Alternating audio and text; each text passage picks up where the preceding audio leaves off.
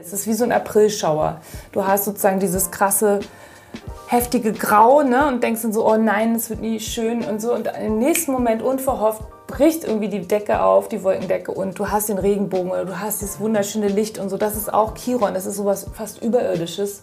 Man kriegt da manchmal so Ausblicke. Mhm. Na, wie könnte es denn sein, wenn ich mich jetzt akzeptiere mit dieser Wunde? Oder wie könnte es denn sein, wenn ich dieser Person wirklich vergebe oder wenn ich diese Person loslasse? Oder na, wenn man das dann in einem Moment schafft, ne, dann, wie sich das dann anfühlt. Das kriegt ja was ganz leichtfüßiges ja, dadurch. Genau, unheimlich leicht. Von eben noch Schneeregen genau. und ich mache alle Lichter an und äh, fünf Sekunden später blauer Himmel und dann sehe ich doch die Narzissen dazwischen.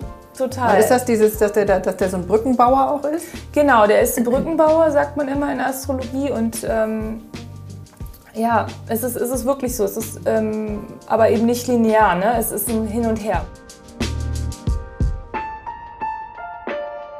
Herzlich willkommen zu unserem Lieblingspodcast Gefühlsecht mit Katinka Magnussen und Cesar Trautmann. Wir haben das Osterwochenende alle gut überstanden. Je nachdem, wie auch das, immer. Es kommt ein bisschen drauf an. Ich habe drei Tage durchgeheult. Woran lag das denn, Uli? es wir lag an Chiron. Es lag an Chiron. Ihr hört schon, wir haben die liebe, Uli, die liebe Uli Mai wieder mhm. bei uns ähm, zum dritten Mal zum schon. Zum dritten Mal. Mhm. Mhm. Und äh, es ist irgendwie viel los da draußen im April. Es ist viel los. Du hast ja auch ganz regelmäßig Posts rausgehauen, woran wir uns etwas orientieren konnten. Und das letzte war äh, ja diese, diese innere Auferstehung, die du angekündigt hast. Und Katinka hat schon ich warte, Tage, ich warte noch. Drei Tage geholt. Wo ist jetzt die Auferstehung? also Chiron hat uns in der Hand gerade. Ja, also genau, Chiron ist ja immer dieser, dieser Planet zwischen Saturn und Uranus, also zwischen dem Alten und dem Neuen, die ja dieses Jahr eben auch in dem Konflikt liegen. Eigentlich ist es der Vermittler. Und das äh, Ding ist aber, dass er eben oft diese alten Sachen nochmal provoziert, ehe dann die neue sozusagen Heilung oder die neue Seinsform durchkommen kann, weil meistens kann man den Sprung halt nicht machen. Ne? Also man kann nicht sofort, es ist wie... Ähm, wie Leute, ähm, die dann sagen, ja, ich, ich, äh, die kommen in der ersten Sitzung und sagen dann, ich bin jetzt bereit für einen Durchbruch, ne? Mhm. Ich möchte einfach, äh, ja, also mit meiner Mutter die Themen und so, habe ich ja auch schon mal erzählt, aber ähm, müssen wir jetzt gar nicht mal machen. Ähm, ich bin jetzt bereit für einen Durchbruch. Dann kannst du auch sagen, okay, kann das jetzt was werden? Nein, wahrscheinlich nicht. Tatsächlich. Ne? Ja, weil du kannst nicht einfach also du kannst, wenn du, wenn du, wenn da nichts mehr ist, dann kannst du in die Zukunft einfach komplett springen. Ja. Aber wenn da noch energetisch oder emotional etwas ist, dann Wovon? kannst du das nicht ignorieren von alten Wunden oder alten Themen. Dann kannst du das eben nicht ignorieren und einfach sagen, ich lasse jetzt das Alte hinter mir. Also diese Kraft der Intention, die hat eine, ähm, eine Begrenzung. Also man kann es intendieren, das ist auch toll, aber man sollte nicht was anderes dafür unter den Teppich kehren. Ah. Ja, also wenn, wenn, man, wenn man sozusagen sich dem stellt und sagt halt, ich habe noch diesen tiefen Schmerz und der ist da und ich muss den auch nicht überbewerten oder ich muss, nicht, ähm, muss mich da nicht auf eine Weise reinfallen lassen, die mir nicht gut tut, aber ich muss ihn anerkennen, weil energetisch, emotional mhm. ist er da, ich fühle ihn. Mhm. Ne? Und dann kann man damit auch schon was machen, arbeiten und so, aber deswegen, also Chiron ist dieser Planet, der sozusagen oft eben nochmal das Alte berührt, das Messer nochmal manchmal in der Wunde auch umdreht. Ne? Oder das Skalpell so, oh, oh, sorry, ver vergessen, ich muss da nochmal rein, sorry, sorry, die Naht muss nochmal auf und so. Und dann, äh, ja, okay, hier ist es. Oder der Tupfer war ja auch noch drin. So. Ups, Hälfte vergessen. Ups. Und ähm, dann kann das Ding natürlich auch nicht heilen. Und diese, diese, dieses ähm, Greifen, Zurückgreifen in die Wunde, ne, das kann sich natürlich auch mehrmals wiederholen. Ne? Im nicht im konkreten Sinne natürlich, sondern im emotionalen Sinne. Mhm. Und ähm, deswegen, also wir hatten jetzt eben über Ostern die ganze Zeit auch im Vorfeld die Sonne und Venus und diesen Kleinplaneten Ceres, der eben über Chiron rübergegangen sind. Und das heißt eben, dass wir Chiron-Themen einfach ähm, äh, gehighlightet bekommen haben. Und natürlich aber auch Heilungsmöglichkeiten. Es ist immer beides. Es ist wie so ein Aprilschauer. Du hast sozusagen dieses krasse heftige Grau ne? und denkst dann so, oh nein, es wird nie schön und so. Und im nächsten Moment unverhofft bricht irgendwie die Decke auf, die Wolkendecke und du hast den Regenbogen oder du hast dieses wunderschöne Licht und so. Das ist auch Chiron, das ist sowas fast Überirdisches. man kriegt da manchmal so Ausblicke. Mhm. Na, wie könnte es denn sein, wenn ich mich jetzt akzeptiere mit dieser Wunde? Oder wie könnte es denn sein, wenn ich dieser Person wirklich vergebe oder wenn ich diese Person loslasse? Oder na, wenn man das dann in einem Moment schafft, ne, dann, wie sich das dann anfühlt. Das kriegt ja was ganz Leichtfüßiges ja, dadurch. Genau unheimlich leicht. Von eben noch Schneeregen genau. und ich mache alle Lichter an und äh, fünf Sekunden später blauer Himmel und dann sehe ich doch die Narzissen dazwischen. Total. Aber ist das dieses, dass der, dass der so ein Brückenbauer auch ist? Genau, der ist ein Brückenbauer, sagt man immer in der Astrologie. Und ähm, ja, es ist, es ist wirklich so. Es ist ähm, aber eben nicht linear, ne? es ist ein Hin und Her. Hm. Bis es dann irgendwann natürlich auch durch ist. Mhm. Aber man kann eben, wie gesagt, nicht so das so erzwingen oder vom Kopf her eben den Rhythmus vorgeben. Ne? Also man muss sich schon ganz gut aushalten mhm. oder damit nehmen. Ja. Aber vielleicht auch mit dem, was die Auferstehung dann macht, irgendwie weiter oder noch mehr vertrauen, mhm. dass es auch wieder hell wird. Genau, absolut.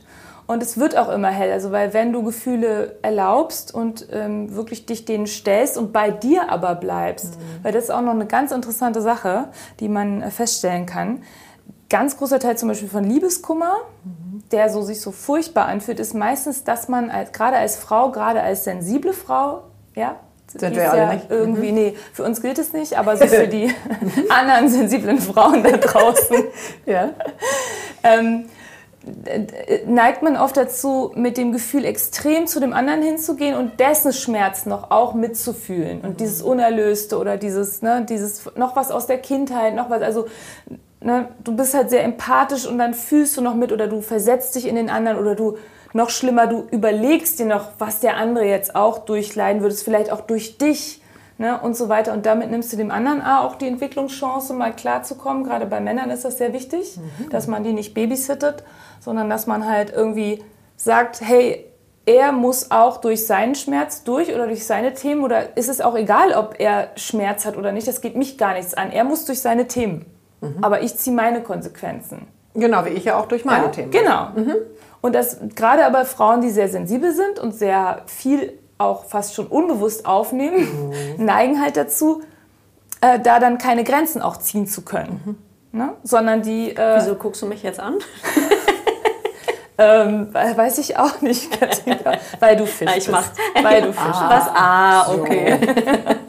okay, nur deswegen. Das ist das entgrenzte Zeichen.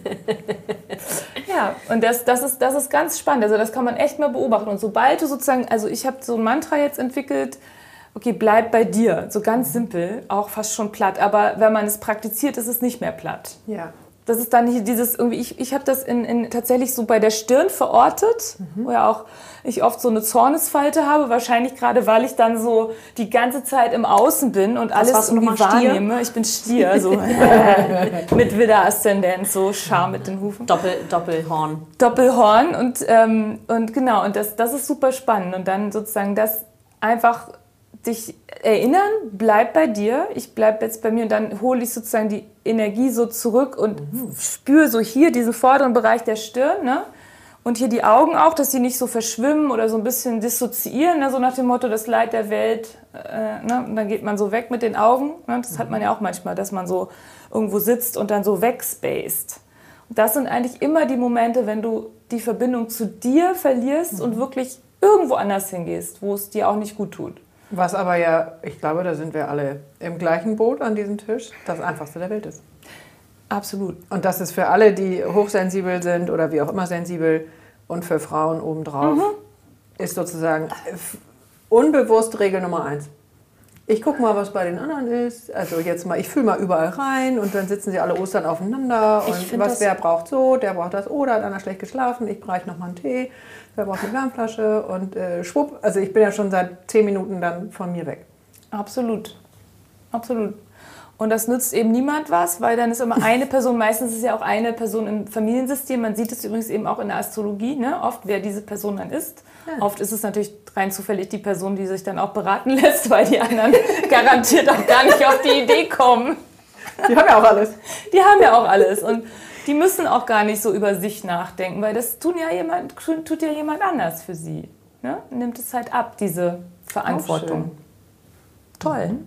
Naja, wenn man nicht so gestrickt ist, dann, also man hat irgendwie keine Wahl. Also wenn man diese Sensibilität hat oder so, ne, oder auch so aufgewachsen ist, dass man das im Umfeld viel wahrgenommen hat, ne, wer unglücklich ist oder wer hier das braucht, wer das nicht hat, ne, der, der wächst einfach damit auf und dann muss man irgendwann halt wirklich diesen Schlussstrich, Schlussstrich ziehen.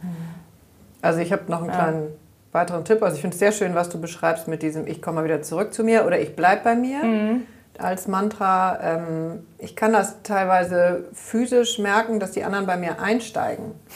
Und ähm, entweder sage ich direkt Stopp oder wenn ich einen ruhigen Moment habe, dann schiebe ich das alles zurück.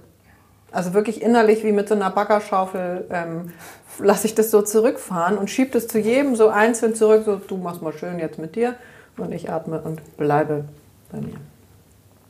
Ja, also wenn du das so fühlst, ja, definitiv super. Also schon mal so ein paar Tipps fürs nächste Osterfest. Ich habe ja das Gefühl, dass ich mich auch einfach manchmal einfach einmische bei den anderen.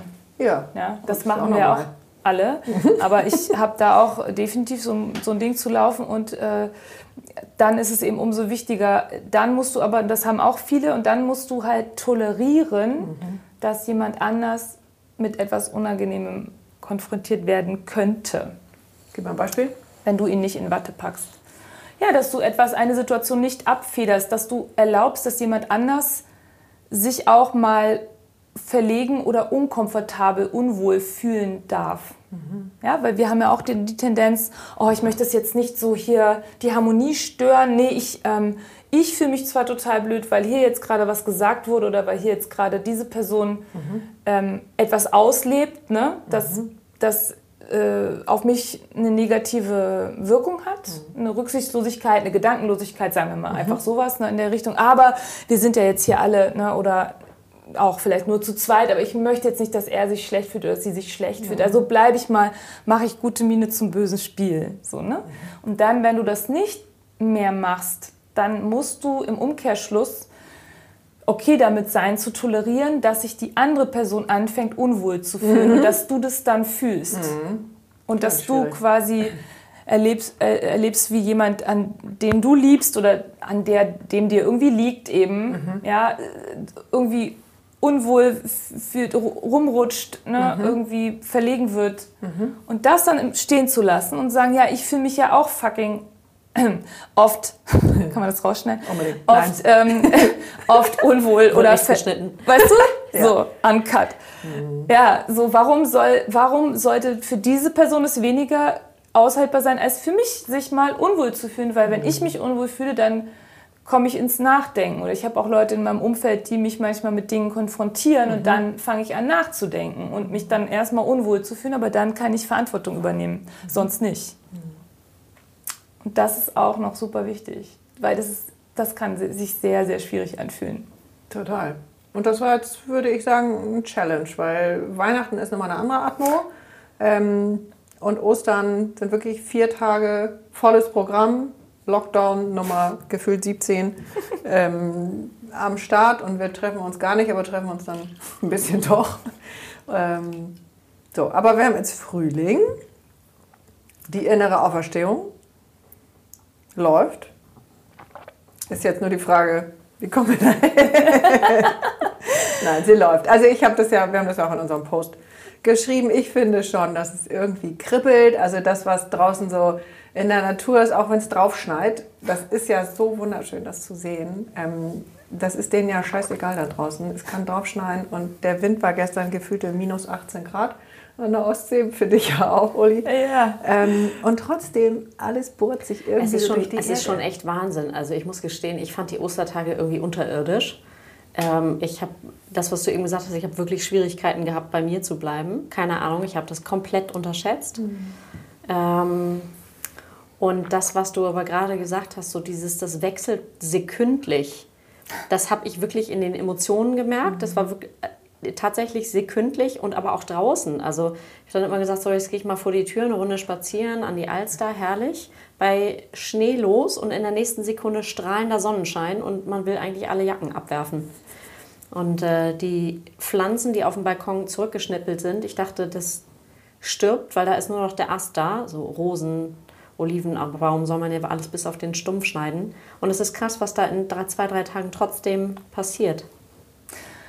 Ja, das ist, wir sind ja, ich meine, wir, wir haben die, die Frühlings, äh, also heißt ja nicht Frühlingssommer, Sonnenwende, das heißt ja Tag und Nacht gleich, also Frühlingsanfang, mhm. 21. März haben wir ja hinter uns. Das heißt, wir sind ja von, der, von den Energien um uns herum her sind wir in, im Aufschwung, weil mhm. einfach die Sonne an Kraft gewinnt. Und die Sonne ist nun mal das Gestirn, was unser äh, Schicksal hier am meisten beeinflusst, neben dem Mond natürlich auch, aber das ist nochmal ein anderes Thema. Und ähm, die Sonne wird halt stärker. Die Sonne ist übrigens auch besonders stark in Widder, also am stärksten natürlich in Löwe, weil ganz logisch in der mhm, Löwe-Saison ja. der absolute Hochsommer, also Ende Juli und bis Mitte August ist ja einfach nur mal Hochsommer. Ne? Da ist äh, von der Wärme her halt der Zenit erreicht. So, ne? Und man kann so richtig braten und alles brät und das, das Obst brät auch an den Bäumen oder reift und alles. Und das ist ja das, äh, das, ein gutes Wort. Das, das, Korn reift auf den Feldern und so weiter und so fort. Und, und, die Haut wird braun sofort, wenn man in die Sonne tritt und so. Aber das hat, hat jetzt angefangen. Also die Sonne in Widder ist eben auch sehr stark und Widder ist das Zeichen des Selbst. Und das Selbst, ähm, das Leben hat ja seine Berechtigung. Also jedes Lebewesen hat eben seine Berechtigung, also wir auch. Also sei es die Rose, die wieder ausschlägt, weil sie einfach halt leben möchte, weil sie wachsen möchte. Ne? Das ist ja ein Wille. Das ist ja nicht nur eine materielle ähm, oder physikalisch erklärbare oder biochemisch erklärbare Sache. Das ist sozusagen die Lebenskraft selber, die man ja auch im Frühling so stark spürt, die dann in der Luft liegt. Und egal, ob es eben schneit oder nicht, ne? Ähm, sondern das kommt durch und Venus ist eben seit ganz langer Zeit, also ich glaube schon jetzt seit drei Wochen oder so, sehr, sehr nah an der Sonne. Mhm. Na, das ist eben auch dieses Phänomen, dass Venus unser äh, unser schöner, heißer Schwesterstern, ne? mit dem wir ja auch dieses tolle Muster formen mit der Erde, dieses, dieses ähm, das wie so eine Blume aussieht und äh, deswegen ja auch äh, dieser, dieser magische, also Venus ist ja auch mit Magie verbunden, ne? auch mit Rosengewächsen ja übrigens. Alle Rosengewächse werden von Venus regiert, auch Äpfel, deswegen ja auch der Apfel in der Bibel, der Sündenfall. Ne? Das ist eigentlich das Venus-Prinzip, also Liebe. Und Liebe musste ja verteufelt werden, weil die Liebe hat nichts mit teuflisch zu tun. Die Liebe ist die ist das gleiche wie die Lebenskraft und das wurde dann schön so subliminal da eingepflanzt, ne, dass da ein Aber Wurm was heißt das? Ist. Ist es seit drei Wochen? Du sagst, und es seit drei Wochen ist Venus. Seit, genau, ist an der Sonne dran und das heißt einfach, dass Venus ähm, Qualitäten in die Welt auch mit reingestrahlt werden, aber, also sprich Liebe, Wunsch nach Harmonie und aber auch Wunsch, sich selbst einfach dadurch zu erleben, weil das ist ja Venus in Widder. Venus in Widder ist... Ähm, äh, ein bisschen more selfish sozusagen als in den anderen Zeichen. Ne? Venus in Widder ist so, hey, ich will jetzt Spaß und ähm, du musst zur Arbeit, ich springe jetzt trotzdem auf dich drauf. so. Also, ja, ja, ihr wisst, was ich meine. Also, es ist so, hey, ich, ich will jetzt, ich ne, will das oder auch bei kreativen Projekten. Ne, das ist so dieses Ich will, ich habe Lust darauf. Ne? Und das ist natürlich eine Maßqualität, also eine in der traditionellen Polarität männliche Qualität, dieses Ich will und ich nehme mir das auch, was ich will. Ne? Und äh, deswegen sagt man ja in der traditionellen Astrologie, dass Venus in Widder ein bisschen schwächer ist. Aber es stimmt in dem Fall nicht. Äh, schwächer stimmt nicht. Sie hat nur einen anderen Ausdruck und man muss die auch ausdrücken, wenn man das hat. Also ich habe zum Beispiel auch Venus in Widder.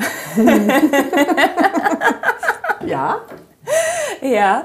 Und ähm, ich habe tatsächlich auch die Tendenz, dann Draufzuspringen. Ne? Draufzuspringen, ja. ja. Okay, also sagen so übrigens jetzt. Wenn, wenn nicht andere Faktoren mich dann zurückhalten, die ich auch habe. Aber das, ist, das kann man bei allen Frauen mit Venus in Widder beobachten. Ne? Da gibt es einen sehr impulsiven Teil oder man ähm, bewegt sich halt sehr gerne, man macht gerne so auch Sport oder man hat gerne so man, geht gerne so auf Abenteuersuche oder so und kann, nicht, kann sich da aus, ausleben. Aber Venus in Widder allgemein heißt einfach, dass diese Energie eben auch in der Welt ist. Also wir werden Schön. eigentlich gerufen, gerade gerade auch als Frauen so ein bisschen diesen, diesen anderen Archetyp nochmal jetzt zu leben, ne? den aktiveren. Also wo du auch eben sagst, ich will, ich will nicht, ne? Grenzen ziehst, äh, aber das alles mit Feuer und Herz. Aber der zweite Faktor, warum es auch schwierig ist mit Venus in Widder jetzt gerade oder Venus so nah an der Sonne, ist, dass eben die Sonne Venus überstrahlt ausbrennt, ne? wie man sagt also in der, äh, in der traditionellen Astrologie so äh, heißt es dann Venus unter den Strahlen. Ne? Mhm. Es ist so, ähm, dass Venus eben so nah an der Sonne ist, dass dieser kleinere Planet, der Venus nun mal ist, die Sonne ist ja riesig groß, mhm. ähm, sozusagen von den Strahlen der Sonne einfach so geflutet wird, dass man sie nicht sieht. Und zurzeit sehen wir Venus auch nicht. Venus ist in der Abendsternphase, die hat ihre Phase gewechselt. Das ist auch sehr spannend. Venus kann Morgen- und Abendstern sein. Das hat auch im Geburtshoroskop übrigens Charakterimplikationen. Das sind zwei verschiedene Venustypen, die man dann hat, je nachdem, ob die eben vor oder nach der Sonne aufgeht. Ne? Und ähm, im Moment ist eben Venus der Abendstern der nicht sichtbar ist. Also wenn ihr jetzt an den Abendhimmel guckt, kurz nach Sonnenuntergang ist das ja meistens, dass man dann Venus sieht, so in dieser Dämmerung, die ist nicht zu sehen, weil die ist so nah noch an, an der Sonne dran, dass die Sonne einfach zu hell ist. Unterm Radar. Unterm Radar. Und das heißt im übertragenen Sinne, dass unsere zarteren Venus-Eigenschaften, also dieses mhm. Annehmen, dieses auf sich zukommen lassen, empfangen, empfangen das Genießen, Sein und solche Dinge. Ne? Eigentlich wunderschöne weibliche Qualitäten, die auch sehr kraftvoll sind, mhm. wenn man sie entspannt lebt, ähm, dass die gerade ein bisschen schwieriger sind, weil ähm, Venus eben in Widder ist und überstrahlt von der Sonne, die in Widder sehr stark ist. Die Sonne ist auch das Selbst, ne, das Sein, das die Lebenskraft. Das heißt, wir sind mehr im aktiven Modus. Und da muss man dann auch mal mit klarkommen. Und das hat dann zusammen Chiron getroffen. das heißt, da war dann die Frage, äh, ja, bin ich vielleicht auch manchmal zu aggressiv, ne? Mhm. Auch in dem, was ich will. Das war dann auch eine Frage, die man sich stellen muss. Oder wie ist es denn hier? Ist die Waage hier. Ist die ausgeglichen mhm. zwischen Empfangen und Geben? Oder ähm, bin ich immer nur am, man kann ja auch durch, durch, durch Geben auch aggressiv sein. Das kennt mhm. jeder bei, bei, übergriffigen Müttern oder mhm. so, in der, vor allen Dingen in der alten Generation. Über, übergriffige was? das M-Wort. Ups. ja. Ist richtig. Mhm. Ja, ja. Oder sagen wir Eltern. Übergriffige Eltern. Das, die, die dem Kind alles, ne, die das Kind sozusagen durch ständige Eingriffe aktiv auch ja, klein halten und, und leiten und manipulieren. Ne? Genau, das M-Wort, da hätte ich jetzt Manipulation war meins. Ja, mhm. das, das ist ja auch manchmal mit dem anderen M-Wort auch verbunden. So. ja, naja, das ist okay. auch, auch so ein Thema. Aber genau, und das haben wir halt gerade auch jetzt Ostern gehabt. Also wie sehr, wie sehr ich, bin ich im Reinen mit meiner Qualität ne, einfach auszudrücken, was ich will, die ja mhm. super wichtig ist, mhm. ko zu kommunizieren. Und wie weit bin ich dann auch manchmal, wie weit greife ich vielleicht da auch in jemand anders dann ein oder bin zu aggressiv in dem. Ne? Man kann ja auch drohen, man kann Liebesentzug, man kann verschiedenste Spielarten auch machen von äh, ich setze jetzt meinen Willen durch. Ne? Und das sicherlich oder man hat selber alte Wunden, was das betrifft. Man war selber diejenige, die das halt erlebt hat. Und das ist dann auch nochmal hochgekommen. Also es war schon ein Päckchen zu Ostern, will ich damit sagen. Mhm. Ja. Genau. So, sind wir durch? Und jetzt geht's weiter? Jetzt wird's besser. ja, schlecht war das ja nicht. Also nee. das gibt es ja sowieso nicht. Ne? Genau. Es gibt ja überhaupt nicht die Unterteilung gut oder schlecht, sondern, also ich würde jetzt nur mal sagen, so ein bisschen Prozess mehr, weniger, tiefer, leichter. Ja. Also tief kann auch leicht sein, ich weiß es nicht. Aber Nur beim Auftauchen muss man aufpassen.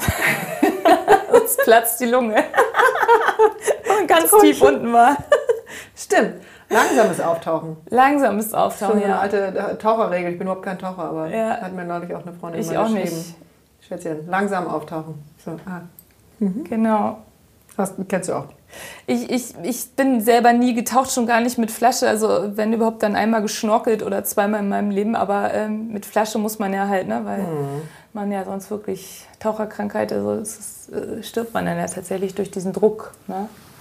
Aber ja nicht jeder Taucher stirbt.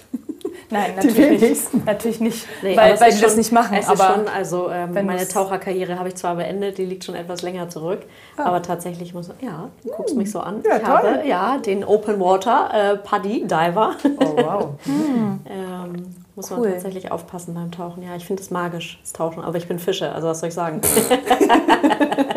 du bist in deinem Element quasi ja, beim Tauchen. Ja, ja die schön. Schwerelosigkeit und die Stille, das ist schon, das ist schon äh, fantastisch. Aber zurück zum Frühling. Genau, der Frühling. Also ich habe hier ein paar Sachen aufgeschrieben, die jetzt kommen. Ja.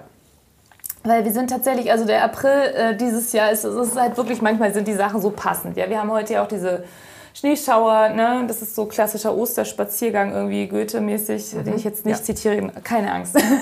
Konsol. Mhm. Lol. Nee, sorry, ein bisschen aufgedreht. Also die, ähm, der, der, der Punkt ist, April sagt man ja, der macht, was er will, ne? Aprilwetter und so weiter ist ja sprichwörtlich und wir haben das ja gerade und tatsächlich ist tatsächlich in diesem April das auch astrologisch sehr stark betont, was mhm. sonst in den meisten Jahren nicht der Fall ist. Ja? Also das ist einfach nur dann das Wetter. Aber in diesem Jahr ist ja eben äh, durch Uranus Präsenz im frühen bis ganz früh mittleren Stier haben wir halt in diesem April das Phänomen, dass ähm, die Planeten, die persönlichen Planeten über Uranus drüber laufen. Uranus ist ja der, der ganz überraschend verändernde Planet. Ne? Oh ja, wie passend. Mhm. Genau, also der, der wirklich äh, absolut unvorhergesehene Wendung. Also du dachtest sozusagen, ist es irgendwie Schluss und du merkst auf einmal, nee, auf gar keinen Fall. Oder umgekehrt. Mhm. Ne? Gerade sieht alles gut aus und irgendwas passiert und du merkst, es geht nicht mehr. Ne? Und auf einmal ist es da. So. Mhm. Oder wer weiß, zwei Tage später kann sich das auch nochmal ändern, weil wir haben halt einen ganzen Zeitraum. Wir haben den, allerdings erst jetzt Ende des Monats, aber vom 22.04 äh, bis 1.5. Mhm. gehen Merkur, also Kommunikation, Venus, also Beziehung, äh, und die Sonne, sprich generell die Weltenergie, ne, über diesen Planeten Uranus, der die Revolution immer und die schnellen Veränderungen bringt. Ne? Und das tun die auch noch im Quadrat dann zu Saturn, was noch eine weitere kleine äh, Komplikation bringt, noch mehr hin und her, ne? weil du kannst dann zum Beispiel instinktiv, impulsiv was fühlen und dann wirklich wissen, so, hey, no oder yes. Und dann kommt das Quadrat von Saturn gleichzeitig oder ein paar Tage, ein, zwei Tage immer später und sagt dann, ja, aber Moment mal, die Finanzen. Es geht jetzt nicht so schnell. Du kannst jetzt noch nicht kündigen. Du kannst jetzt da noch nicht aussteigen. Na, du musst hier noch, weil ne, Kündigungsfrist ist. Der Vertrag steht. Der Vertrag steht. Die Kündigungsfrist sind sechs Monate. Hier steht's. Hast du unterschrieben. Mhm. Und du musst jetzt noch so lange hier in der Firma weitermachen oder in dem Projekt oder was auch immer. Ne? Mhm. Weil das sind ja auch oft so, es sind ja nicht nur Beziehungsdinge, die dann so schnell sich ändern können. Genauso Merkur ne, mit Uranus, Merkur, Uranus sind unheimlich äh, überraschende Nachrichten. Ne? Das kann natürlich auch immer in der Welt passieren, kann mhm. im äh, persönlichen Leben passieren, je nachdem, ob starke Planeten bei dir da involviert sind. Und da kannst du halt auch auf einmal äh, super überraschende Brief finden, E-Mail finden oder was hören, was dann auch sofort irgendeine Entscheidung ne, hervorbringt oder was bestätigt oder nicht bestätigt. Und dann kommt kurze Zeit danach Saturn und sagt dann... Ähm, Ganz ruhig, Brauner. Genau. Mhm. Äh, nee, ist jetzt doch nicht durchgegangen. Ja. Oder wir haben hier noch was übersehen, ne? Sie müssen hier noch oder sonst was. Okay, das heißt eigentlich einmal wieder atmen. Ja, atmen sowieso. Tief atmen. Okay. Tief atmen. Aber trotzdem ist es eine spannende Zeit, ähm, weil eben die Planeten auch dann in Stier sind, also die beiden Kommunikations- und Beziehungsplaneten. Das heißt, wir wollen eigentlich diese Sicherheit, wir wollen diese Erdung, wir können auch den Frühling voll genießen, by the way. Mhm. Ähm, an dieser Stelle wirklich auch nochmal, also Pflanzen, Erde, ne, möglichst irgendwie Pflanzen, die, die auch für die Bienchen irgendwie gut sind, nicht nur so Sterilisierpflanzen da nach mhm. draußen packen, ein bisschen noch was Heimisches, ne, wo noch jemand was zu essen bekommt, ne, mhm. sozusagen. Das kann unheimlich positiv sein. Ne, sowas verschönern, wenn ihr einen Garten habt oder einen Balkon, Balkon habt, wirklich diese Natur genießen. Das kann unheimlich erden jetzt im, im April, ja. Mai. Ne, das ist ja, ja auch immer. die Saison. Mhm. Ja, genau. Und äh, das kann aber gerade, Uranus ist ja elektrisch, ne? und dann ist es immer ganz gut, diesen Blitzableiter zu haben. Ne? Tatsächlich ganz real. Also auch Leute mit starkem Uranus-Einfluss. Da ist es ja auch immer wichtig, wie bist du geerdet? Wenn dann jemand keinen Planeten im Erdelement hat oder äh, da irgendwelche Probleme hat, dann ist es immer so, hey, versuch mal das zu pflegen in deinem Leben, dass du die, die Füße auf dem Boden hast. Und das gilt jetzt kollektiv für uns alle. Ne? Das wollte ich gerade dazu sagen, das ist ja für alle. Für alle die unbedingt. Überschrift, wenn dein erstes Chakra nicht läuft, bist du leider geliefert. Also, oder es wird dann immer schwieriger. Es wird schwieriger. Also es ist dann wirklich sehr viel Arbeit, sich da von da oben immer wieder runter zu beamen. Genau. Und dann kommt man eben, dann wird alles Mögliche getriggert und dann, dann kann es mit Uranus eben zu Kurzschlusshandlungen kommen. Das muss man ja Ach auch so, ganz Uranus ehrlich sagen. Ist dafür da. Mhm. Ne? Uranus ist sozusagen dann auch, ist halt der elektrische äh, Zyklus auch, also im Haus auch, ne? Auch in der Zeit, also Vorsicht, wenn ihr da irgendwas selber repariert oder ne? neben der Badewanne euch föhnt oder so, ne? Oder in der Badewanne, also macht's bitte nicht. Sonst ist kein Problem, aber jetzt. Sonst ist kein Problem. Ja, es gibt schon so, ja, es gibt noch gefährlichere Zeiten für solche Dinge, ne, als mhm. andere. Und das ist definitiv, also, weil Uranus ist eben dieses, also wenn man nicht in der Lage ist, eine krasse Emotion auch durchs System mal durchlaufen zu lassen mhm. oder irgendwie einen Moment findet, das, Platz dafür zu haben, ne? dann kann es halt wirklich so die Sicherung literally durchbrennen lassen. Ne? Dass man dann wirklich halt einen ja, Nervenzusammenbruch, Wutanfall oder dass man halt Kurzschlusshandlungen, man schmeißt dann den Rechner aus dem Fenster, ne? wenn es irgendwie so. Mhm. Ja, im schlimmsten Fall, es gibt ja solche Momente, ne? wenn man so überfordert und frustriert ist, dass man dann wirklich was zerstören möchte oder das auch tut. Ne? Und im, Nachhinein, im Nachhinein ist mega bereut. Ne?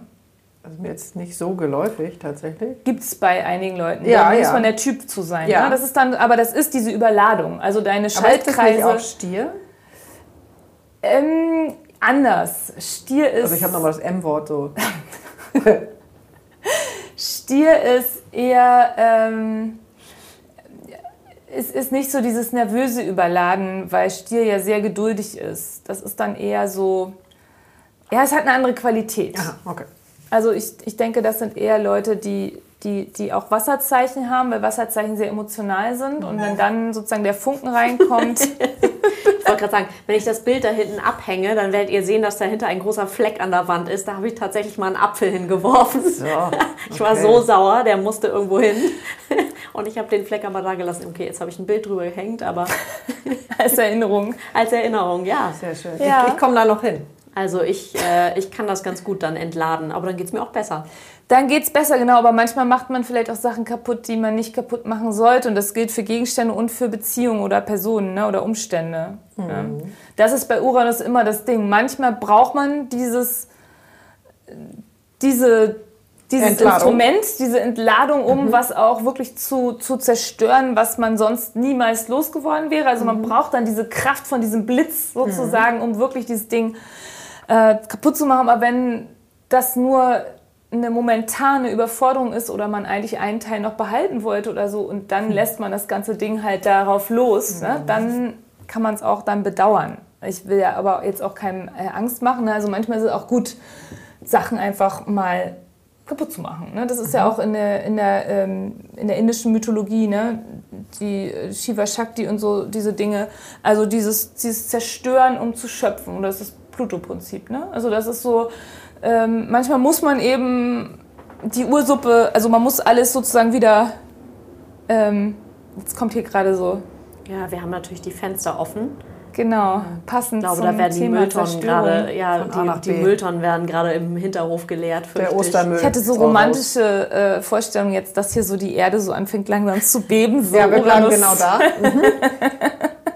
Sehr schön, genau. Ja, aber das, das, das manchmal muss man eben wirklich auch was beenden, damit was Neues kommen kann. Das ist, ist ja klar. Also das ist ja. eigentlich Zerstörung. Ne? Und dann, man muss nur, oder es ist halt schön manchmal, wenn man dann das, das Richtige zerstört. Ne? Mhm. Aber eigentlich ist aus jeder Art von Zerstörung entsteht eigentlich was Neues, muss man auch ehrlich sagen. Auch ja, wenn man vielleicht, schön. Ne? Genau, weil also wir haben, glaube ich, fast in jeder Folge äh, irgendwie das Thema Wut äh, kommt immer so von der Seite rein und wir haben schon mehrfach gesagt, wir machen mal eine, mindestens eine extra Folge zu dem Thema Wut, weil mhm. für Frauen ist ja Wut so ein Tick verboten, würde ich jetzt mal so über die Jahrhunderte sagen, oder die waren dann direkt hysterisch, mhm. äh, falls sie wütend waren oder sich das getraut haben.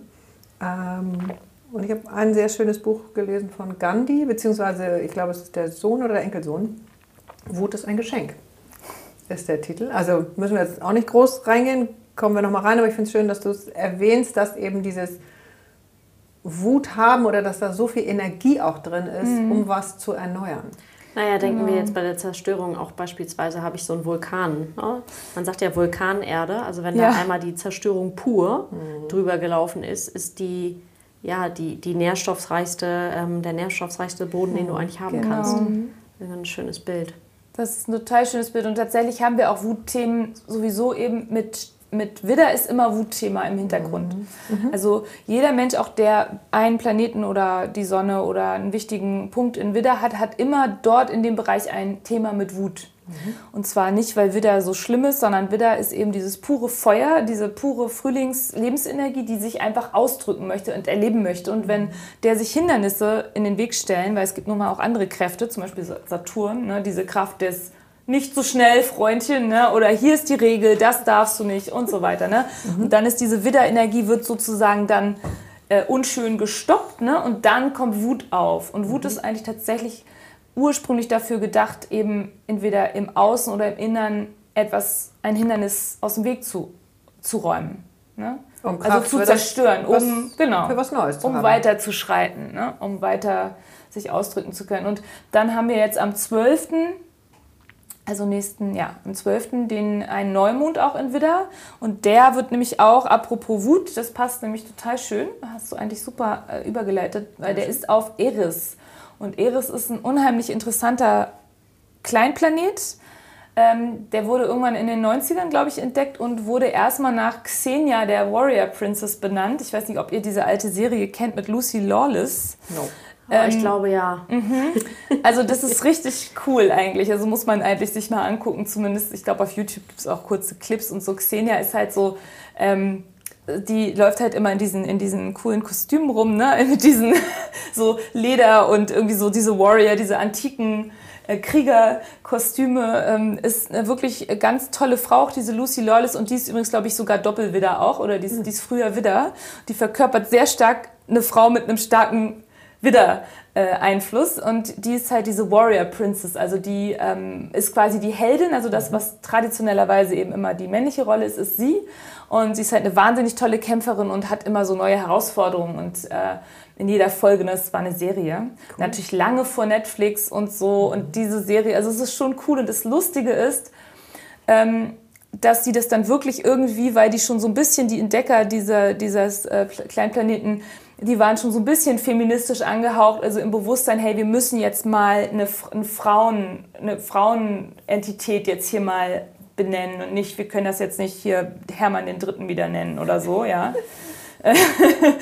Sondern müssen wieder, wir müssen mal mit den Namen jetzt mal ein bisschen in die, in die Jetztzeit kommen. Und dann haben die den halt wirklich erstmal Xenia genannt und später dann eben Eris. Und Eris ist ähm, die Göttin der Zwietracht natürlich in der antiken Mythologie gewesen. Das ist die, die den Streit, der, der berühmte Zankapfel, mhm. Venusapfel, Zankapfel, die sind so ein bisschen die gegenüberliegenden Prinzipien Venus und äh, Eris. Ja? Venus ist harmonisch und gibt sozusagen den Apfel als, als das schöne Gewächs ne, mit also der schönen am 12. Blüte. April gibt es Streit, oder? Ja, also das ist auf jeden Fall äh, auch noch im Quadrat zu Pluto, weil Eris ist auch seit letztem Jahr im Quadrat zu Pluto. Und Eris ist, das ist total spannend, Eris ist wahnsinnig langsam. Eris ist seit Anfang des 20. Jahrhunderts in Widder. Oh. Das heißt, die ganzen Weltkriege haben stattgefunden mit Eris in Widder. Also es gab immer diesen Zank, es wurde immer getriggert und eigentlich ist aber Eris nicht nur Streit für den Streit oder es ist eine Zicke oder so, ja, oder so eine Bitch, wie man ja äh, sagen kann, ja, ähm, sondern es ist eigentlich das weibliche Prinzip des, des, des, des, des auch der, der, der, des Zerstörens des was im Wege steht, also des, des wehrhaften Weiblichen, das natürlich im Patriarchat komplett unterdrückt wurde. Also eine Frau, die irgendwie, wie du schon richtig sagtest, also die wütend ist, die irgendwie sich, sich auflehnt, die aufsteht. Ne? Diese Frauen wurden ja sogar bis ins, bis ins frühe 20. Jahrhundert äh, teilweise zwangseingewiesen von ihrer Familie oder ihren Ehemännern. Ne? Die wurden ja dann äh, teilweise wirklich, da gibt es ja auch äh, etliche, auch äh, gibt sogar irgendwelche Autoren, die das mit ihrer, oder Künstler, äh, gab es irgendjemand, ich habe den Namen jetzt vergessen, der, der das mit seiner Frau dann gemacht hat. Na, der hatte dann irgendwann keine Lust mehr auf sie und sie wurde irgendwie aufgeführt und dann hat er sie halt unter der Diagnose, dass sie jetzt halt hysterisch sei mhm. und so weiter, hat er sie halt lebenslang in eine psychiatrische Anstalt einsperren ruhig, lassen. Ruhig gestellt. Ne, ruhig gestellt. Und das ist sozusagen das Schicksal der, oder früher die Frauen dann eben verbrannt wurden oder irgendwie halt geköpft wurden als Hexe oder so.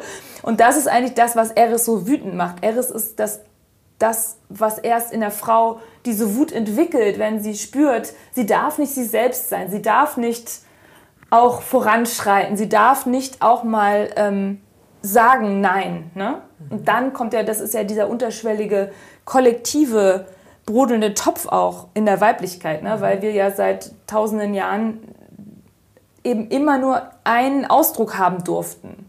Ja, und der musste immer konform sein. Und sobald du eigentlich für dich als Individuum, Eris in Widder, dem Zeichen des Individuums, jetzt, erst jetzt, sie hat einen unheimlich langen Orbit, ich glaube 600 Jahre oder so fast, also die ist echt sehr selten dort, sehr geduldig, sehr langsam und gründlich.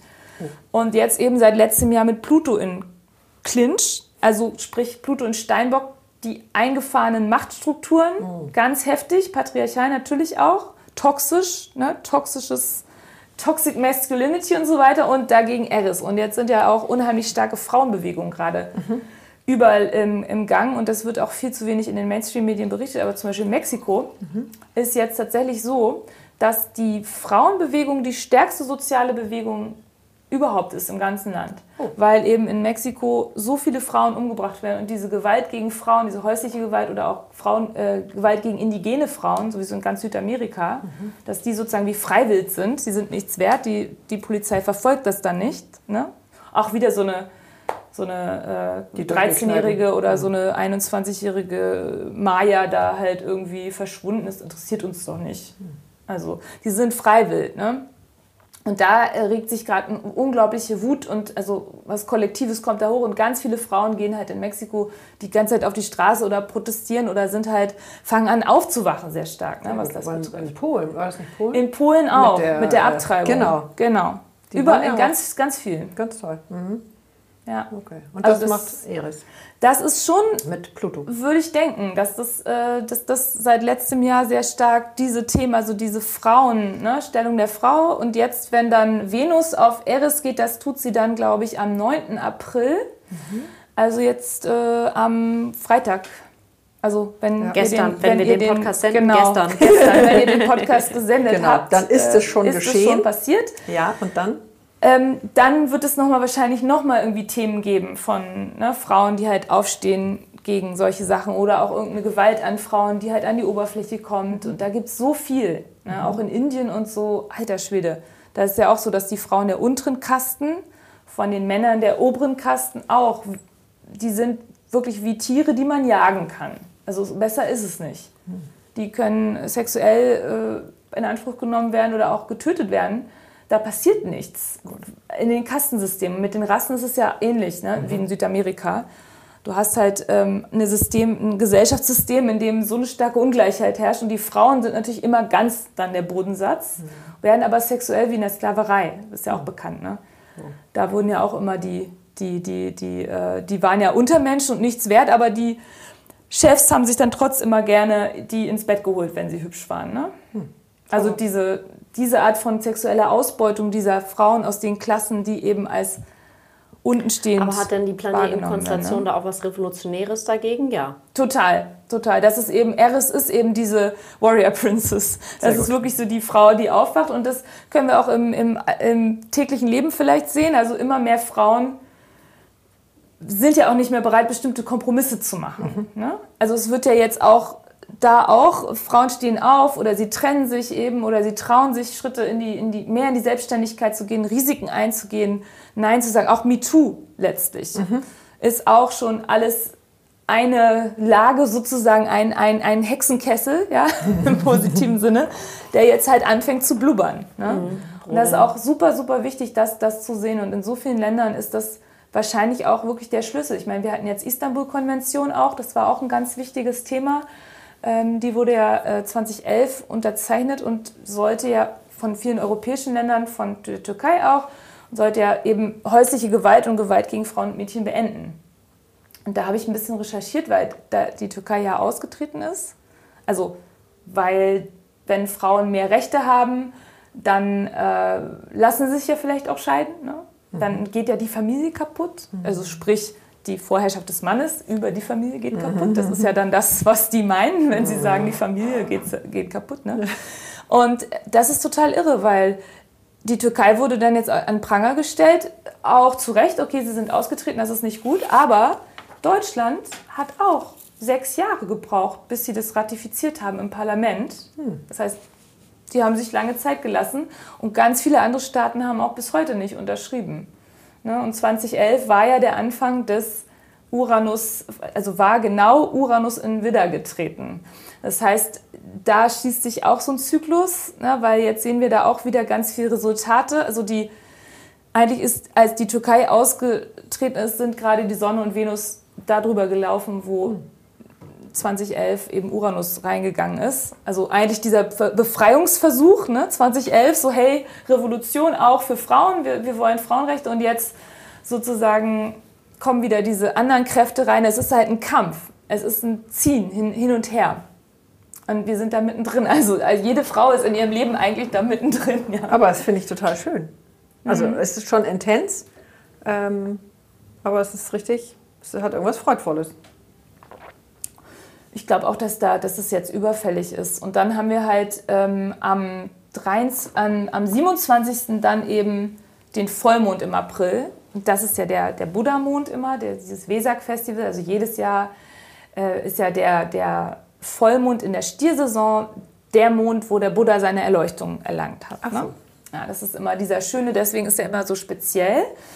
Und der ist dieses Jahr am 27. April. Der ist manchmal im April, manchmal im Mai, je nachdem, wann der Vollmond in, in Skorpion eben steht. Und der wird exakt gegenüber Uranus stattfinden. Auch wieder so ein Zufall, der keiner ist natürlich, mhm. ja, weil dann wird auch wieder, wir haben ab dem 22. diese Berührung der Planeten mit Uranus und dann haben wir am 27. dann nochmal so eine Art Höhepunkt. Da ist natürlich auch immer wieder Erdbebengefahr und etc. Irgendwelche Erdrutsche, sonstige Umweltgeschichten können hochkommen oder eben auch Schießereien, Revolutionen. Also das ist immer zu erwarten, weil der Vollmond ist eben eine emotional aufgeladene Energie in Skorpion. Ja, also sehr leidenschaftlich, aber auch eben sehr tiefgehend und dann gegenüber von Uranus triggert dann nochmal diese Zündung und wir können aber, wenn wir das wissen, können wir halt sagen, okay, die Erleuchtung ist dieses Jahr eben so ein bisschen explosiver, ja. Mhm.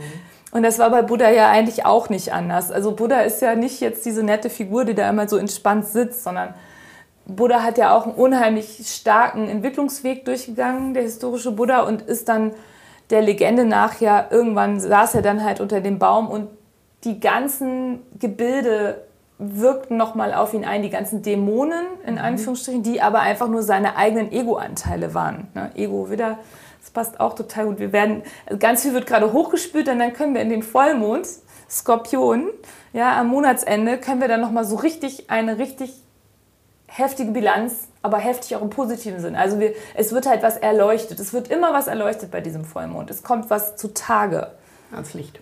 Ans Licht. Ich weiß noch, der Vollmond vor vier Jahren zum Beispiel, das war ganz heftig für mich persönlich, weil da ähm, kam dann tatsächlich an dem Tag der Anruf von meiner Mutter, dass ich halt unbedingt nach Hause kommen soll, weil sie so überfordert ist, weil sie damals meinen Vater sich um meinen Vater gekümmert hat, der eben so eine Demenzerkrankung hatte und oder so eine Verfallserkrankung und das war der Tag, wo das sozusagen ans Licht kam, wie überfordert sie eigentlich mhm. war. Mhm.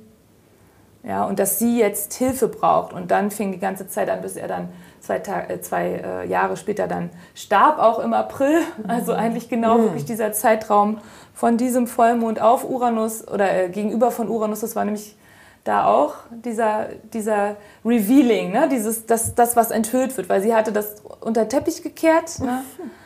Und äh, wir hatten das auch so ein bisschen unterschätzt und dann kam sozusagen der Knall, mhm. der Hilferuf. Ne? Sowas aber das, man sieht eben auch, die Sachen klären sich dann. Also mhm. da kommt halt was nach oben. Das ist wieder die Zerstörung in genau. Anführungszeichen, genau. die dann aber auch wieder genau. Boden für was Neues macht. Genau. Und, und Gutes mit sich bringt. Also weil um Hilfe bitten ist ja nicht gern genommen, aber wenn man es mal geschafft hat, ist ja. es total toll. Ja. Dann Hilfe zu bekommen und sie anzunehmen. Absolut. Insofern das ist so der April. Ne? Und am 1. Mai, also 31., äh, nee, 30. April und 1. Mai ist dann die Sonne nochmal auf Uranus. Und das ist dann nochmal ähm, noch so ein Höhepunkt. Ne? Auch mit den ganzen äußeren Umständen übrigens. Ne? Dieses, da, da gibt es jetzt ganz viel hin und her. Also da können wir uns jetzt alle einfach nochmal drauf einstellen. dass das wird so weitergehen. Also Durch dieses Hin, also dieses Lockdown 35. Lockdown, dann doch nicht Lockdown. Ne? Mhm. Oder jetzt auf einmal doch die anderen Stimmen. Ah, nee, dann doch wieder nicht. Oder das mal neue Namen für den Lockdown. Auch schön. das ist absurd.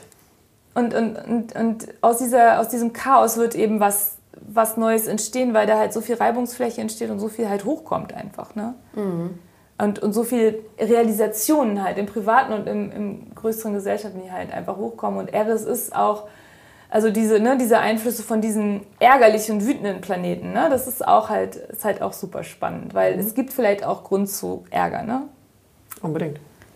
Und der sollte dann auch konstruktiv natürlich möglichst, aber der sollte dann halt auch irgendwas anstoßen. Mhm. Was sind denn die drei Sternzeichen, zwei, drei Sternzeichen, denen wir im April besonders zugucken dürfen oder die die größten Herausforderungen haben oder wo am meisten passiert.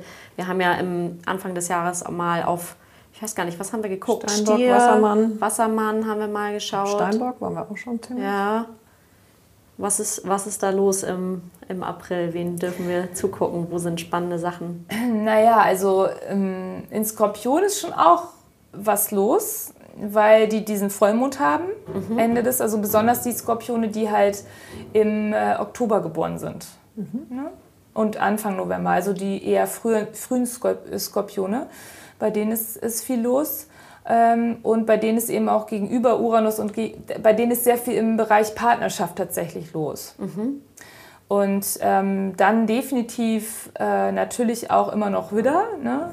Jetzt im April, weil, wie gesagt, dieser Neumond ist ja halt nun mal erstmal in Widder noch am, am 12. Und ähm, die Planeten sind ja auch noch in eine Zeit in, in Widder dann und äh, gehen dann auch in das Quadrat mit, ähm, jeder einzelne Planet läuft auch dann durch das Quadrat mit Pluto nochmal, also auch da nochmal für die Widder, gerade für die späten Widder, also sprich gegen, weiß ich nicht, 17., 18., 19., 20. April diese Widder, ne? die sind jetzt äh, super stark gefordert, weil die müssen jetzt nochmal gucken, was ist letztes Jahr 2020 eigentlich passiert und wie kann ich das vereinbaren mit, mit, meinem, mit meinem Lebensweg. Und ähm, ansonsten generell sowieso äh, auch Zwilling und Schütze noch. Äh, Zwilling und Schütze sind auch an einem absoluten Scheideweg, weil die haben die Nordknotenachse Teaser, bist du nicht Zwilling? Ja. Ähm, du hast dein, den Nordknoten, wo, wo man hin soll, hast du da. Ähm, ich nehme mal schnell einen Salmi auf den Schreck. Ähm, und, ähm, okay, wichtigste Frage, machen wir den Podcast weiter? Natürlich, hallo. Oh mein Gott, ich glaube, das steht, glaube ich, nicht zur Debatte, ne? Nee. Ja, aber nee, es ist wirklich, äh, das, ist, das ist wirklich spannend, weil ähm, da dann eben auch die die Mondfinsternis und Sonnenfinsternis dieses Jahr stattfinden werde, werden, die ja dann im, ab äh, Ende Mai dann kommen. Mhm. Ne, da gibt es dann nochmal so für Zwilling und Schütze gibt es dann nochmal so richtungsweisende Entscheidungen und die können auch komplett ähm, aus dem Blauen kommen. Mhm. Also quasi so Uranus-Style, aber mit Finsternissen verbunden, weil Finsternisse funktionieren ja auch ein bisschen wie Uranus, weil die auch eine bestehende Normalität, nämlich die normalen Monde, die halt ja keine Finsternisse sind, die werden dann sozusagen, hey, die sind so genau im Alignment, dass halt irgendwas anderes passiert, was mehr Kraft hat. Ne? Man sagt ja so dreimal so stark ungefähr wie ein normaler Neu- oder Vollmond. Mhm. Mit einer viel stärkeren Wirkung und sehr unvorhersehbar auch immer Finsternisse. Ne? Und das ist eben dieses Jahr noch Achse Zwilling, ähm, Zwilling Schütze. Ähm, da passiert ganz viel mit, wie kommuniziere ich ne? oder wie ist meine Weltsicht, wie ist mein Weltbild, was muss ich da loslassen mhm. oder zerstören auch in mir ne? an alten auch Glaubenssätzen aus Familien und so weiter. Das ist alles in diesem Spielraum, weil Schütze ist wirklich ist nicht nur das, was man lernt an der Uni oder so, das ist es auch. Also Schütze ist ja höhere Bildung. Ne? Und auf Reisen, ich mache das Seminar hier und da, äh, wow, super spannend und ich ähm, kriege Anregungen und lerne, sondern es ist aber auch ganz viel wie, wurdest du, in welchem Umfeld zum Beispiel bist du religiös irgendwie sozialisiert worden, mit bestimmten Fair- und Geboten, ne, bestimmten Schuldgefühlen oder bestimmten ne, Vorschriften, wie man zu sein hat, vielleicht gerade als Frau. Ne? Sei nicht wie Eva. ähm, obwohl die halt den Apfel, der Apfel ist doch eigentlich das Schöne, aber egal. das können wir jetzt korrigieren mit Eris, die den Zankapfel dann ähm, da äh, wieder äh, wie sagt man, rehabilitiert. Ja? So. Sozusagen der Apfel als Symbol des äh, Widerstandes eigentlich. Ne? Und ähm, bist du, wie, wie bist du aufgewachsen? Was hast du erlaubt, dass es deinen Lebensweg oder deinen Umgang mit anderen ne, prägt? Mhm. Und was kannst du vielleicht dann merken, hey, nein, dieser Glaubenssatz ist falsch. Ne? Zum Beispiel, ich muss, ich sollte immer für Harmonie sorgen, was ist das Beispiel, was wir vorhin hatten. Ne? Mhm. Dieses den anderen nicht, den anderen abpuffern, den anderen nicht fühlen lassen. Das ist auch ein Glaubenssatz, den man mhm. gelernt hat. Oh ja. Ja. Ähm, oder ich, ich sollte für andere verantwortlich sein oder etc. etc. Und das kann sich alles eben dann auch ähm, verändern bei diesen Finsternissen. Das ist eine wichtige Sache. Ansonsten was auch noch super spannend ist, hatte ich, ich glaube ich, in der, hatte ich Cisa in der Vorbereitung mhm. äh, auch gesagt, diese, diese Generationen, die mhm. nochmal auch besonders betroffen sind. Das ist nämlich auch total spannend. Ähm, von dieser Wandlung in Beziehungen. Mhm. Das sind nämlich, ähm, man spricht zum Beispiel bei Pluto von Pluto-Generationen und ähm, das sind sozusagen so Gruppen und Uranus ist auch relativ lang in einem Zeichen. Das heißt, ist auch so eine Art Prägung für die Leute, die die über die, das Individuelle hinausgeht. Es gibt diese Pluto-Generationen, die eine bestimmte Lebenseinstellung verkörpern und das sind Menschen, die dann jeweils in dem Bereich Wandel bringen. Und wir sind ja gerade mit Uranus und Stier äh, und diesen ganzen Beziehungsthemen jetzt so stark äh, jetzt im Mai, also April, Mai konfrontiert. Ja, und später noch auch aus einem anderen Grund auch noch Mai bis Juni wird auch noch mal was rekapituliert. Und, äh, also das, da werden wir noch ganz viel ganz viel Neues, ganz viel Austausch in diesem Bereich haben ja, und ganz viel neu lernen, neue Entscheidungen treffen oder eben überraschende Entscheidungen, über, überraschende Freiheitsbefreiungsschläge oder eben nicht oder ne, und so mhm. weiter. Es wird sehr viel passieren und wer da auch nochmal besonders betroffen sind, sind die Jahrgänge zwischen ähm, den frühen ähm, 70er Jahren und äh, den Mitte 80er Jahre, weil das sind die Leute, die ähm, die Pluto in Waage hatten das heißt, die ihre, in ihrem ganzen Leben den größten Wandel erfahren durch Beziehungen. Weil wo Pluto ist, da hast du den tiefsten Wandel. Ja, und diese Leute sind ja jetzt auch in ihrer, entweder in ihrer Midlife-Zeit oder steuern das langsam an ne, und sind eigentlich in ihren besten Jahren. Ja, die frühen 70er-Jahrgänge bis mittlere 80er-Jahrgänge sind jetzt 50 bis Mitte, Ende, Mitte, Mitte, Ende 30. Ne? Also das ist eigentlich der, das ist die Zeit, also die Leute, die eigentlich voll in ihrem Leben stehen und auch ja. bestimmte wichtige Entscheidungen treffen müssen. Die haben eben alle Pluto in Waage und sind alle aufgerufen, Beziehungen zu verändern und sich durch Beziehungen tief zu transformieren. Und Pluto mhm. ist ja nur alle 250 Jahre in einem Zeichen, deswegen ist das so ein bisschen bedeutsamer als jetzt, wenn mal Mars in Waage ist oder ja, irgendwas. Also das ist schon so ein richtiger Generationenauftrag. Und gleichzeitig sind das auch Menschen, die ihre Macht und ihre Kraft auch durch Harmonie auch beziehen. Und die auch Harmonie als Kraft in die Welt bringen sollten. Und wir brauchen hier auch gerade diese Generation sehr, sehr stark. Okay. Ja. Und Uranus war auch dort. Uranus, der jetzt in Stier ist und jetzt die Werte verändert, war auch in ähm, in ungefähr auch der Zeit in Waage.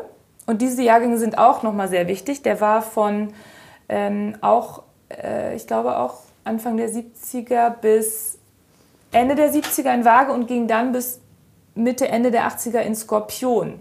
Und das heißt, dass diese Jahrgänge auch nochmal sich sehr tief mit diesen Themen auseinandersetzen müssen. Wie fest und wie frei will ich sein? Das, das sind jetzt keine Fragen, die mich so umtreiben.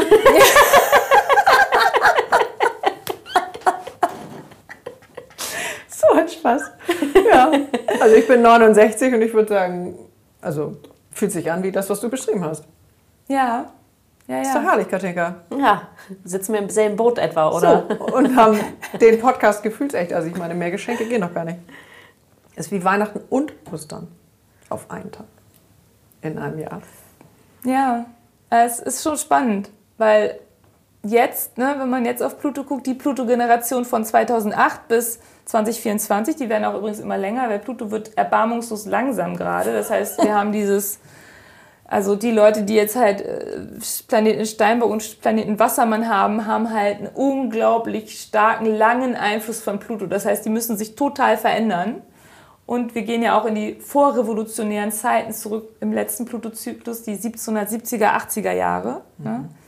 Also wo amerikanische Revolution, französische Revolution, ne, das war ja auch so ein bisschen so, da war ja auch so ein Pulver, ne, so ein bisschen sind da mal so Sprengsätze losgegangen in der Welt. Völlig neue Ordnungen wurden halt, ne? Staaten, Ideen in die Welt gebracht. Das, das erleben wir jetzt auch. Und ähm, wir brauchen halt wirklich, also wenn man sich das anguckt, ne, wir, wir, wir, wir müssen jetzt sozusagen mal diese Leute aktivieren, ne? Mhm. Dass die wirklich sich für Frieden einsetzen und für Harmonie. Ja, dass wir da, also no pressure, aber. oh, sehr schön. Hm. Also, haben wir Hausaufgaben? Ja, Uli, erzähl doch mal. Du äh, scrollst noch in deiner Liste. Ich, ich, ich scrolle noch. Ich meine, wir hatten ja im Auto noch ein bisschen über, über ähm, Beziehungen und Astrologie geredet, ne? falls wir da noch irgendwas, falls da vielleicht noch mal Sachen sind, die man fragen möchte oder auch Vorprägungen, die man sieht, ähm, bestimmte Familienmuster, sowas kann man nämlich in der Astrologie auch alles sehen. Das ist auch ziemlich spannend, ne? zu gucken, äh, wo stecke ich da irgendwo drin. Ähm, vielleicht ist es jetzt aber auch zu weitgreifend, das könnt ihr jetzt entscheiden, wie weit wir da noch Oh, Cesar, erzähl doch mal, ihr saßt ja im Auto zusammen. Das, ja, wir hatten ehrlich noch mehrere äh, abgefahrene Themen. Und im Moment würde ich dafür plädieren, dass wir das äh, beim nächsten Mal machen. Okay. Wenn das für dich auch noch von, das, von den Sternen passt. Das passt immer. Das passt immer. Also Beziehungen. Das ist nichts, was übermorgen aufhört. Im ne? Horoskop ne? ist immer also super Du kannst relevant. es ja vielleicht kurz ankündigen in ein, zwei Sätzen. Also ja. so Bottom Line und dann sprechen wir da beim nächsten Mal ausführlich drüber. Genau, ja, sehr Weil mich würde natürlich schon interessieren, was bei euch im Auto los war. ja, also wir haben halt einfach nur, äh, also beziehungsweise es, es würde darum gehen, eigentlich, wie kann ich mein Beziehungsverhalten, meine Beziehungsmuster in meinem Horoskop sehen, ne? was bringt das allgemein auch da reinzugucken bei Beziehungsfragen und wie sehe ich zum Beispiel auch bestimmte Muster der Ahnenreihe, ne? weil wir haben ja dieses Phänomen, also jeder, der so ein bisschen, oh, wieder ans Mikro gekommen, oh Gott, der so ein bisschen mehr äh, sich, ja, ein bisschen offener ist, den Horizont ein bisschen aufzumachen mhm. und nicht nur auf sich zu gucken und äh, was passiert jetzt gerade 2021, sondern mal guckt, äh, okay, vielleicht in welcher Familienkonstellation bin ich aufgewachsen. Ne? Also jeder, der meine Therapie gemacht hat, Aufstellungsarbeit oder so, der hat ja so ein Bewusstsein dafür. Ne? Da sind vielleicht Muster, die habe ich vielleicht übernommen. Vielleicht gab es ja in meiner Familie ein Muster von Verlusten. Mhm. Ja, da ist dann schon der, der Opa halt irgendwie im Krieg gefallen und oder der Uropa dann auch schon vielleicht und mhm die Oma musste immer alles alleine schaffen und ähm, so ist meine Mutter aufgewachsen. Ne? Und vielleicht hat sie sich dann auch deswegen diesen Vater ausgesucht ne? oder diesen Mann ausgesucht, der dann auch nie da war, sodass ich dann auch wieder ohne Vater aufgewachsen bin mit dem Gefühl von Verlust und so weiter. Und das beeinflusst natürlich mein aktuelles Beziehungsverhalten überhaupt nicht. Ironie aus. hey, das finde ich wirklich super spannend, weil das ähm, war mir an der Stelle neu, dass, die, ähm, dass das Thema Ahnen und Patterns quasi schon auch in den Sternen zu sehen sind. Also da würde ich total gerne nächstes Mal noch ein bisschen, bisschen mehr reingehen, weil sich das auch sehr schön ergänzt, finde ich, mit äh, sehr vielen unserer Folgen wo es eben auch immer darum oder ganz häufig darum geht, dieses, wo kommen wir her, das ist alles kein Zufall. Und was ist unsere Aufgabe heute? Oder wir empfinden das ja als unsere Aufgabe heute, da ein bisschen Licht reinzubringen ähm, und zu gucken, was ist wirklich meins und was kann ich wie auch äh, abgeben dahin, wo es mal gewesen ist, weil es heute für unsere heutige Zeit eben wirklich gar nichts mehr äh, oder sehr, sehr wenig ähm, bringt oder andererseits es uns sehr bremst, wirklich in dieses Wassermann-Zeitalter äh, mit Freude genau. reinzuspringen. Das ist genau das, weil äh, das war ja, das geht jetzt auf unser Anfang vom Gespräch jetzt hier zurück, wo wir darüber geredet haben, dass äh, ja jetzt eigentlich die Zeit ist, ne, bestimmte Dinge auch loszulassen ne? oder eben bestimmte sich mehr abzugrenzen mit Venus in Widder und so weiter, Sonne in Widder, diesen ganzen Dingen, dann Eris und also das ist ja dieses, ne? Offensivere Rangehen an die Dinge und wirklich Verantwortung zu übernehmen, äh, die Zukunft anders zu gestalten als mein altes Muster. Ne? Und ähm, das passt eben total gut, weil wir eben wirklich ja an diesem Epochenumbruch sind. Und Fische ist ja eigentlich das Zeichen tatsächlich, das eben wahnsinnig viel aufnimmt und das teilweise die Last der Ahnen, diese biblischen sieben Generationen, ne, die ja übrigens mhm. auch in der Epigenetik äh, ja. quasi auch noch dann nachgewiesen werden. Also man bekommt es dann von mehreren Ecken mit. Genetisch kriegst du bestimmte Erfahrungen, einschneidende Erfahrungen eventuell mit. dann vom, von dem, was dir um dich herum vorgelebt wird, dann formt sich dein Weltbild, ne, Schütze-Zeichen, was jetzt gerade überprüft wird mit dem Südknoten und Schütze. Also es passt eigentlich alles wahnsinnig gut zusammen, äh, weil das, wir schließen Fische ab. Das heißt, wir kommen jetzt in eine Individuierung. Also wir können uns nicht mehr überall all over the place unsere Energie lassen und alles aufnehmen und Verantwortung für den ganzen Tisch übernehmen, ne? Mhm. sondern eben diese wirklich im Wassermann-Zeitalter geht es wirklich darum, dass du als verantwortliche erwachsene Person interagierst mit anderen verantwortlichen erwachsenen Personen und denen es auch lässt. Also die auch in ihrem Raum lässt, du bist in deinem Raum. Ne? Wassermann mhm. ist ein fixes Zeichen, ist ein sehr äh, auch sich gut abgrenzen könnendes mhm. Zeichen, ja, muss man sagen. Also Wassermann mhm. hat nicht diese Probleme von äh, zu viel Empathie oder so. Die sind doch sehr klar, hey, äh, so, Dude, das ist jetzt aber dein Problem. Nee, ich möchte es so oder mhm. ich bin so, ich brauche das.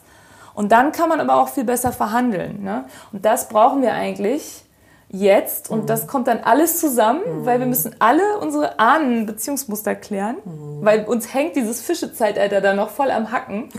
ja, diese ganzen, das ist wie gesagt persönlich nichts gegen Fische, ja, Katinka, das weißt Fall. du schon. Ich nehme das, nehm das nicht persönlich, nein. nein. Gut.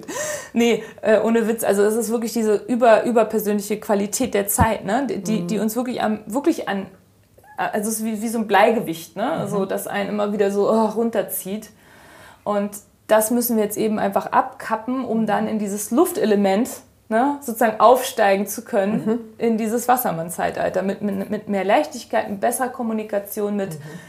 wo jeder halt seinen Raum hat. Und es ist lustigerweise jetzt auch durch Isolation und durch Quarantäne, ne, teilweise ist, ist das eine Erzwingung von, einem, von einer wassermannmäßigen Abgrenzung. Ne? Das ist natürlich nicht der Weisheit letzter Schluss, das ja. ist jetzt erstmal so eine Extremform, aber mhm. es ist halt witzig, dass das jetzt auch so ein Thema ist ne, in der breiteren Welt. Das stimmt, aber vielleicht ja. muss es da dann nochmal hingehen, damit alle ihre Prozesse nochmal wieder befeuern, weil eigentlich ist ja das globale Thema eben nicht Individuation, sondern äh, Gemeinschaft.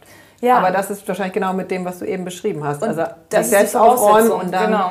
äh, verantwortungsvoll in der Gemeinschaft genau. zu sein. Weil wenn du nämlich eine, eine, eine, Opferbewusstsein oder eine unbewusste Gemeinschaft hast, dann hast du, hm. dann, dann bist du sozusagen wirklich so Stimmvieh oder bist halt wirklich so eine Herde, mhm. die dann halt, weiß ich nicht, stumpf konsumiert oder stumpf einfach nur ja. weiß ich nicht, sich auslebt, aber nicht gestaltet. Und wir, wir sollen eine Wassermann-Zeitalter ist wirklich so mehr gestalten. Ne? Schön. Und das passt ganz gut. Finde ich auch. Wollen wir da das Feuer anmachen? Unbedingt. Was befeuern Zum Gestalten? Vielleicht wirklich Abgrenzung, ne? Also mhm. Abgrenzung von den eigenen, ähm, von den eigenen Prägungen, die nicht mehr gut tun, glaube ich. Mhm. Dann zündeln wir ein bisschen.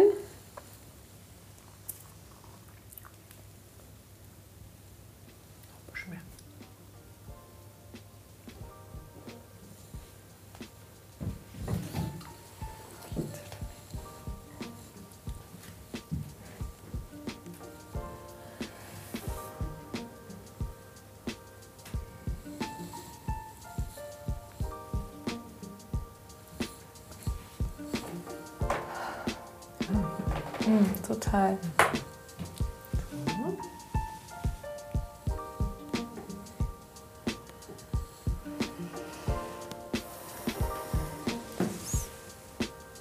Super schönes Ritual. Ja, danke schön. Vielen Dank, liebe Uli. Danke an euch. Vielen Dank, Uli Mai. Wir freuen uns auf die nächste Folge zum Thema Beziehungen. Ja. Aber oh ja, das wird, könnte äh, sein, dass ich an dem Tag nicht da bin. Aber Jetzt arbeiten wir erstmal das von heute durch. Ja, genau. Das finde ich schon mal echt ganz Vielen, vielen Dank. Schön. Ja. Sehr, sehr gerne Dank an euch, wie gesagt.